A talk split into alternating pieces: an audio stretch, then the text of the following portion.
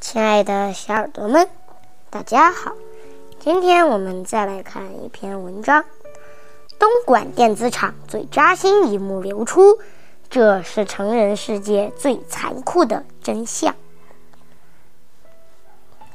这段时间，全国网友竟然被一部纪录片整破防。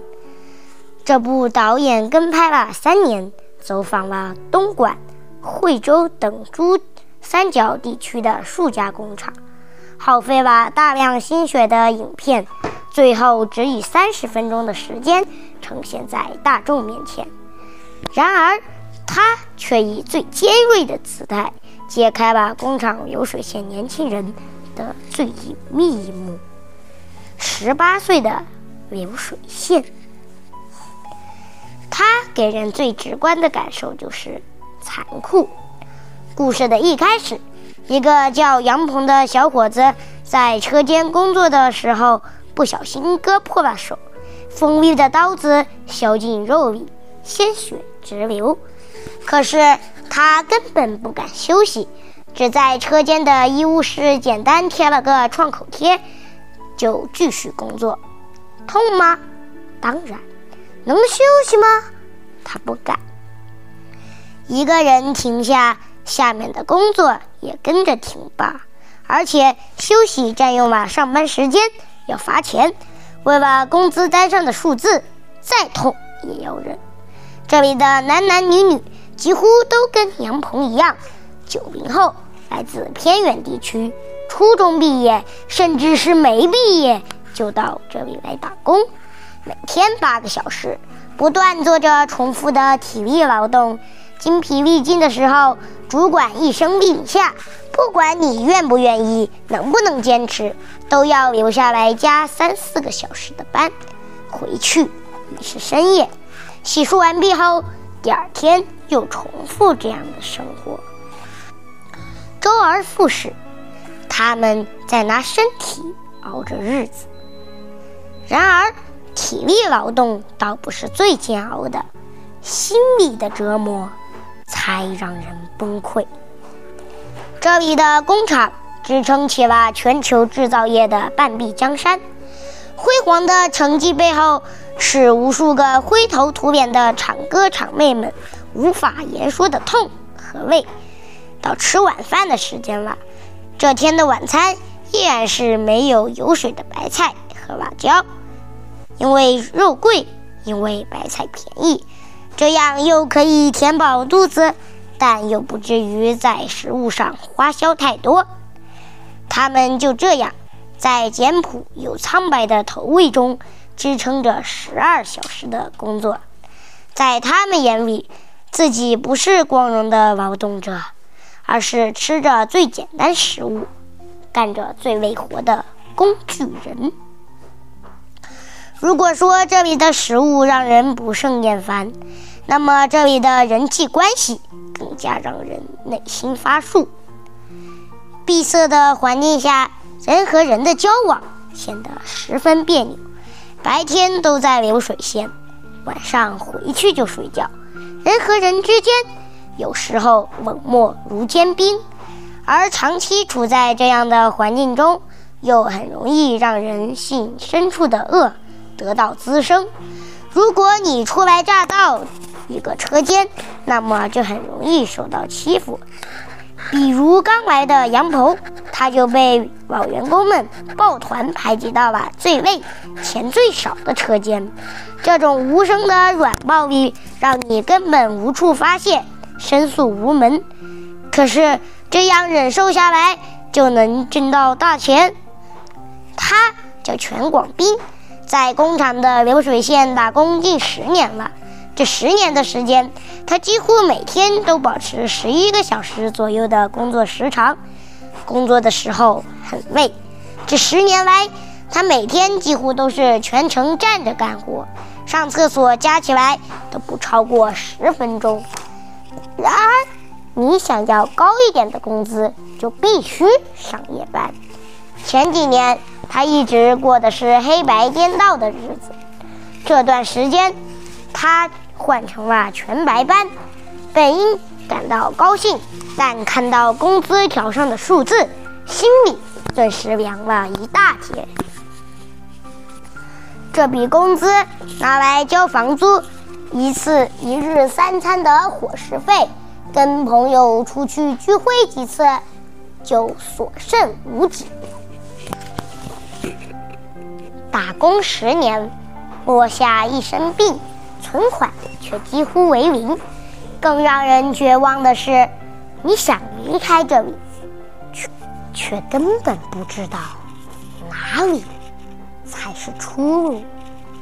全广斌也动过离开工厂流水线的念头，他跟家里人商量要回家乡找工作，可是他发现自己在工厂熬了这么多年，只会做流水线上的事，想要在外面站住脚。找份合心意的事，他没有任何技能，而且他所在的县城工资很低很低，家人也极力反对他留在家乡。无奈之下，他只好再一次回到工厂的流水线。疫情来了，很多工厂倒闭，只有他所在的那个厂子还能产生效益。在这样的特殊年份下。他甚至有些庆幸自己手上还有一份工作，可以养活自己。全广斌的经历也是很多，在这里年轻人的经历，无数次离开流水线，又无数次回到流水线。厂子对他来说就是一个柔软的笼子，既保护住了他，困住了他。想走挣不脱，想逃逃不掉，这是这里年轻人的生活。而在这样的环境之下，爱情显得极为残酷。杨鹏曾经有过一个女友，但被女友家人嫌弃太穷，这个不争的事实让他只能独自吞咽苦涩，默默放手。现在的女友比他小两岁，尽管现在感情稳定。但他内心的焦虑始终无法消除。女友正在找新的工作机会，要是有更好的发展，说不定两个人就会分道扬镳。所以他们都不期待未来，不敢许下婚姻的承诺，只能走一步算一步。全广斌的感情生活更惨。他说：“像他这样的条件，处在相亲市场鄙视链的末端，没钱也就罢了，还没时间。同车间的女孩子们不会看上他们，因为嫌弃他们工资低；外面的女孩也不会看上他们，因为知道他们穷。闭塞的环境，匮乏的恋爱经验，让全广兵们将眼光。”投向了网上。他在网上谈过一个女朋友，照片很漂亮。就在他以为这一次就要脱单的时候，却发现女人是个骗子。他付出了真心，不仅没有得到回应，还被骗走了辛辛苦苦打工赚下来的钱。有人评价说：“厂哥厂妹的爱情太现实。”刺痛了无数人，不敢看到第二遍。感情生活的空白，让这里的单身青年麻痹自己，开始选择另一种生活方式。有的人在工厂旁边的网吧、KTV、小酒店纵情歌唱、喝酒买醉；有的人迷上了玄幻小说和网络游戏，希望自己有朝一日。也能像书中的主人公一样逆袭重生，改变命运。他们在粗粝的生活中被磨得渐渐冷却的心，只有在虚幻的故事中才感觉真正属于自己。但逆天改命的故事何其艰难呐！大部分人仍然每天重复着同样的生活，眼神迷茫而呆滞。过着不再期待的日子。电子厂主管说：“二十多岁的九零后已经成了工厂的主力。流水线上，超过一半都是这样的年轻人。他们大多都是小学或者初中学历，没有什么文化，没有什么文凭。他们带着不同的目的，却有着同样的迷惘。他们从不谈以后，因为虚无缥缈。富士康诗人曾经这样描述自己在流水线上的生活：我磨去棱角，磨去语言，拒绝旷工，拒绝病假。流水线旁，我站立如铁，双手如飞。多少白天，多少黑夜，我就那样站着午睡。这首诗。曾经被让无数流水线工人心有戚戚。也许这样直指人心的文字，才是他们内心的真实写照。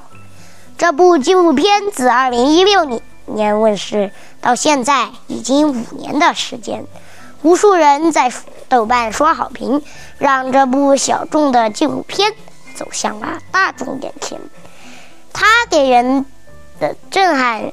和触动是空前的，那些无法言说的酸楚，那些真实到让人泪目的绝望，深深的刺痛了太多人的心。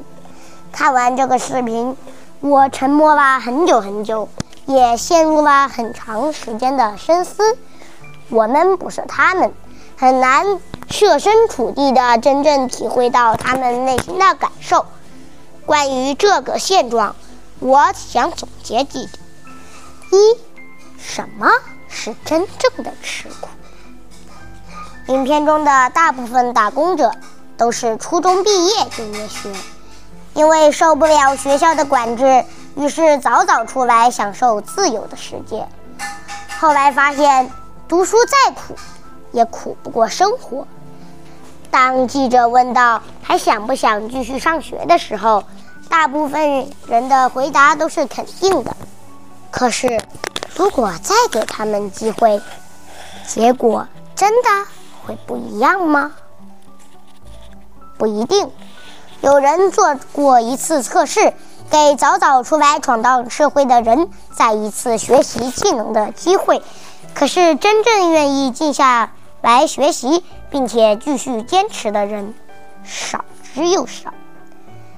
在这个纪录片下面有一个高赞留言是这样的：曾经有一个初中毕业的朋友请教我学 PS，以后想从事设计方面的工作，我教会他大概的技巧。他说不会安装软件，我帮他安装好了软件。他说不会使用，我手把手教了他一阵。可是过段时间再问他。他说自己坚持不下来，学不进去。华大基因的 CEO 尹华有一句话说的一针见血：真正的愚蠢，不是可以忍受几十年不快乐的人生，却不愿意花一年时间去学习，让自己改变一下。有人因为不想背一本二十页的手册。有人可以放弃月薪六千的销售工作，有人因为不想浪费打游戏的时间，所以他们宁愿忍受月薪两千的拮据，也不愿学点东西充实自己。